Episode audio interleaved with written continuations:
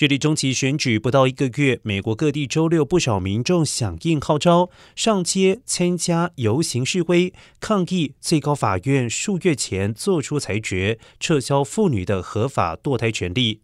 示威者呼吁选民下个月投票时掀起一股支持民主党的蓝色浪潮，把反对堕胎的共和党候选人和国会议员踢出局。